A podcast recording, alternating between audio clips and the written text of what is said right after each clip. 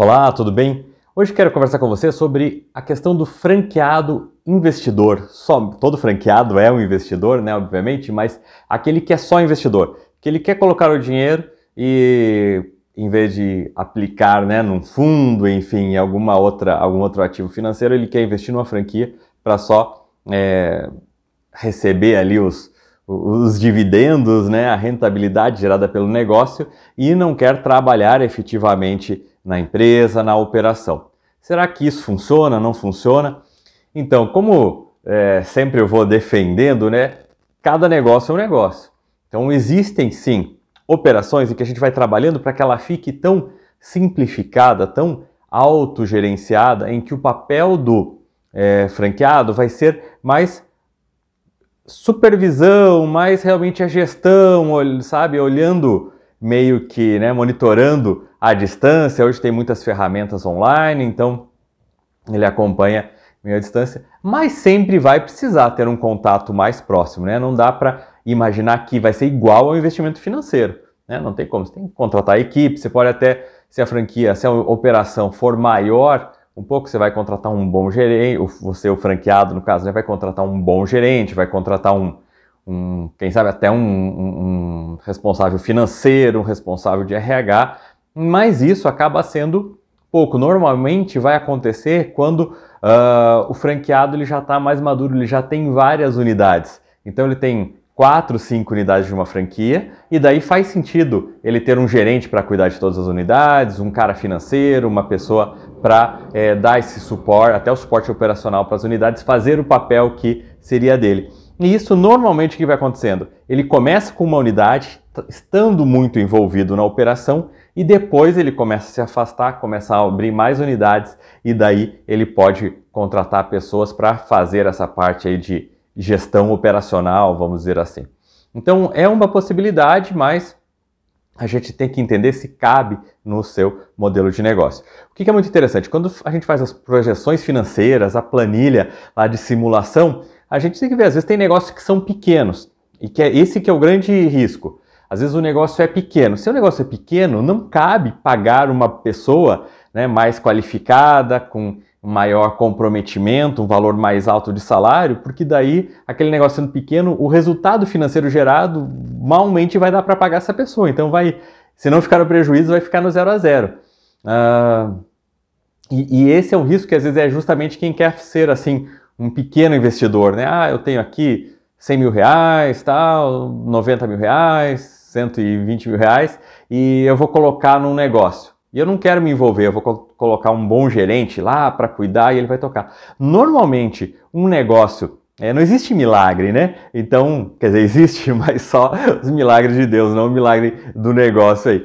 É, no dia a dia, é, um negócio pequeno, que você investiu 100 mil, não tem como ele gerar 50 mil de lucro. Se fosse assim, o cara nem, nem seria uma franquia, né? Ficaria fácil de montar só unidades próprias. Então, existe uma proporção. E nessa proporção, um negócio pequeno, ele não vai dar um lucro suficiente para que o franqueado pague um bom gerente, um bom gestor, um bom responsável pela sua unidade.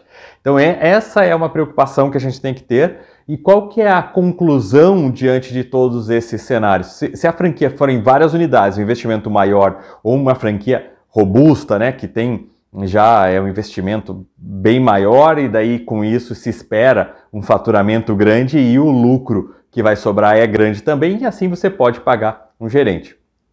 E no outro lado, essas franquias menores que daí não é suficiente, não é possível. Então, é, nessa balança, a gente tem que definir muito bem o que, que é o nosso modelo de negócio. Volta lá para o nosso Canvas do curso. Uh, então a gente define o modelo de negócio, o que, que eu quero. É uma empresa que ela dá para se é, para ser tocada quase que sozinha, que o, o, o, franqueado ele vai ficar mais como um, um gestor à distância, passando de vez em quando. Existem operações que são muito simples, que permitem isso mas tem operações que não permitem, tem operações, inclusive, que permitem, é, exigem que o franqueado esteja lá no seu dia a dia na operação. Então você tem que entender muito bem como que funciona a tua operação e daí com isso, lá no Canvas, né, na, no segmento ali de, de clientes, a gente vai definir o nosso perfil do franqueado. Então, para esse negócio, eu preciso de um franqueado que ele vai se envolver diretamente na gestão, por exemplo. Ele não precisa estar na operação, mas ele precisa se envolver na gestão. Ou para um outro tipo de negócio, eu quero um cara que ele se envolva na operação. Se ele não estiver lá no dia a dia trabalhando também, o negócio não vai ser lucrativo, a conta não vai fechar, os números não serão adequados. É... Mas faz sentido uma franquia dessa? Claro, tem muitas franquias em sentido, que a pessoa não vai investir tanto, uh, mas vai, ela trabalhando na operação, então o, o, trabalho que ela tem, mais o lucro que ela tem, vai dar um valor que possivelmente, dificilmente, às vezes ela conseguiria como salário no mercado de trabalho tradicional e sendo dona do negócio, tendo a sua autonomia, a sua independência. Então é importante alinhar a expectativa do que a pessoa quer, quanto que ela tem de, de capital para investir e o modelo do seu negócio de franquia. É, eu sei que é, é, é uma análise né, mais profunda que tem que fazer, mas então servem esses direcionamentos. Normalmente a gente tem que levar em conta o valor que vai sobrar de lucro é suficiente para bancar uma boa pessoa tocando esse negócio? O meu negócio precisa ter um franqueado, né, um dono ali muito próximo, muito em cima para que ele funcione bem? Ou não, é um negócio mais tranquilo que tem uma operação facilitada?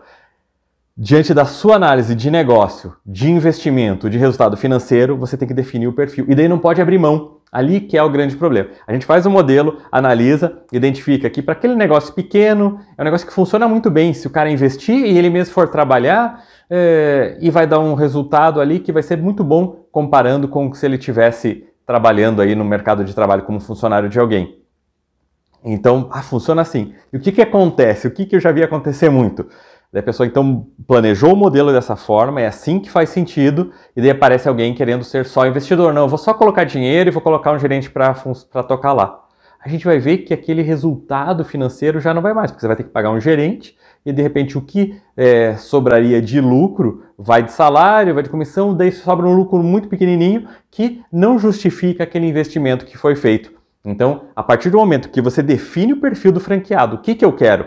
Pode ser um franqueado só investidor? Tem que ser um franqueado investidor com visão de gestão? Tem que ser um, um franqueado que vai investir e também vai trabalhar no dia da operação? E de, quando você define isso para que a tua franquia funcione bem, você deve ser firme e não abrir mão desse perfil, porque senão vai prejudicar tanto o franqueado que está comprando um negócio que não é para ele, né? Ele queria, de repente, assim, ele acha que está comprando um, um, um tênis de corrida e na verdade você está vendendo ali uma uma bota de neve para o cara. E ele não, não sabe de quem tem que discernir isso, se o franqueado está correto para aquele tipo de negócio, é você, franqueador. Então a gente, ele está comprando, ele está comprando, ele quer. Né? E muita gente fala, ah, mas ele quis, mas ah, o interessado ele estava louco, ele queria comprar minha franquia. Cara, mas se você sabe que ele não tem o perfil para tocar aquele negócio da maneira que o negócio possa ser de sucesso, viável, lucrativo e funcione bem, não deve ser vendida essa franquia para essa pessoa. Tranquilo? Então espero que tenha ficado claro, é um tema aí mais já profundo um pouquinho, mas se ficou alguma dúvida, deixa nos comentários.